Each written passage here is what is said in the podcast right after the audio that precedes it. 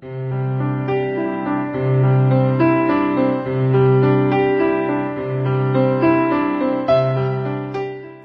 容有道，道出你的心事，解决你的困扰，让你的生活从此有了滋润，爱情有了向导。我在心容有道等你。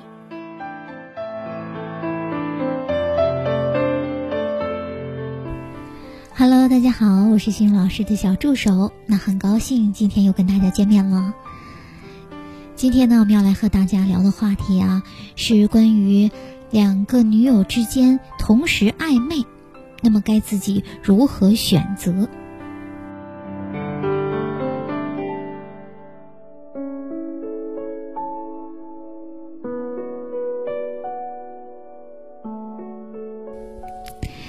近日呢，我们心如有道工作室呢收到了这样一位网友的提问啊。那么这个网友的他的自身的介绍呢是这样一个人，他说呢他自己是山东人，那金牛座，二十一岁，长得能看得过去，比较早熟，比较有事业心。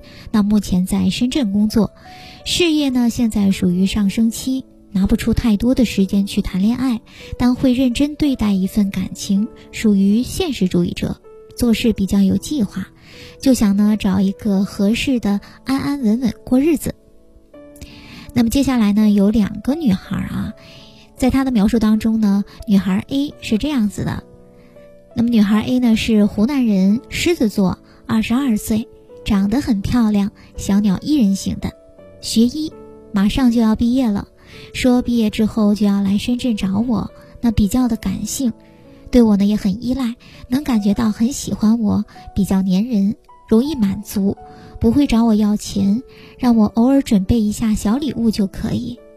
脾气好，不懂得拒绝人，会关心、鼓励我，但是呢没有安全感，像一个被人呵护的小女孩，很喜欢打王者，会去理解我，也比较聊得来。那性格属于软软糯糯、可爱类的。那么接下来的另外一个女孩呢，我们简称为女孩 B 啊。这个女孩 B 的背景呢是这样的，她呢也是山东人，天秤座，二十岁，那长得很漂亮，身材好，比较独立，不上学比较早，所以呢比较的早熟，能感觉到很喜欢我，性格呢比对别人呢冷冷冰冰，但对我呢说话还是很多的，花钱大手大脚。偶尔呢，我会给他一些钱，脾气呢比较的急躁，但是讲理，会听我的话。打吃鸡很厉害，但遇到我之后就再也不玩了，也戒烟，也早睡，比较理性，不会粘人，聊得来呢，有主见，但是呢依我，所以呢在此呢也是比较的困惑，也希望老师呢能给一些中肯的啊这样的意见和指点，到底该如何的抉择。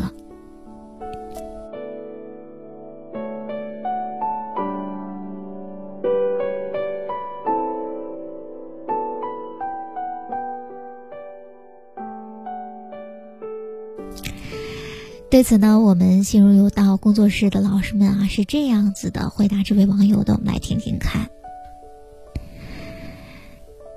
那看到你对两位女生的描述呢，我们感受到了你当下难以取舍的这样一种焦虑，也读出了你对事业发展的一些设想。对于这两位女生的讲述来说，你都用了“长得漂亮”一词，说明呢，她俩都是符合你审美的人选。那两者在外观的差别是 A 更漂亮一些，但是 B 在身材上有优势。那所以想呢，这也只是两种不同的美。那如果抛开他们在性格和其他方面啊，诸如经济、职业和家庭的差异，你很少会因此而陷入两难的抉择当中。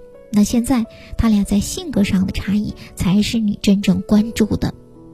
那既然关键词是选择，我们就来从这个角度来提供一些看法哈。一两害取其轻，A 的特点呢，粘人易满足，不懂得拒绝人，被人呵护与否呢，与安全感呢正相关，之所称之为特点。那正因为他们在不同的情况下呢，有可能是优点，也有可能是缺点。以你的发展事业为例呀，在当下的上升期，你需要有更多的时间呢投入到事业开拓中去。粘人也意味着需要你有给到对方更多的陪伴，易满足和不懂得拒绝人，让你担心他会因为得不到你的关心而被别人俘获。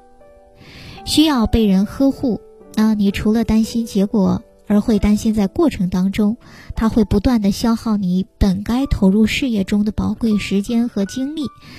那么呢，当你的事业处于波谷期呢，粘人是能给你很大的安慰的，容易满足，不懂得拒绝人，不仅可以为你疗伤，还无需你在本已精疲力尽、山穷水尽时，再有额外情感和经济上的支出，需要被人呵护。有利于激发你重新振作的动力。当然，A 是否能够帮到不顺时的你呢？也很难说，因为他给到的安慰，同时也可以让受挫的你更加的消沉。那现在呢？你是有我会为了事业打拼的自信的，所以你不担心他会让自己消沉，只是你担心他会带给你一份负担。他的不安全感是需要你投入大量的心力才能消解的，而这种投入一旦暂停或减缓了，他的不安又会浮起。B 的特点呢，我们说是独立不粘人、早熟，对别人冷冷冰冰，花钱大手大脚，脾气急躁，理性有主见。啊，同样以你的这样的事业发展为例啊，在上升阶段，B 是可以给到你很多支持的人。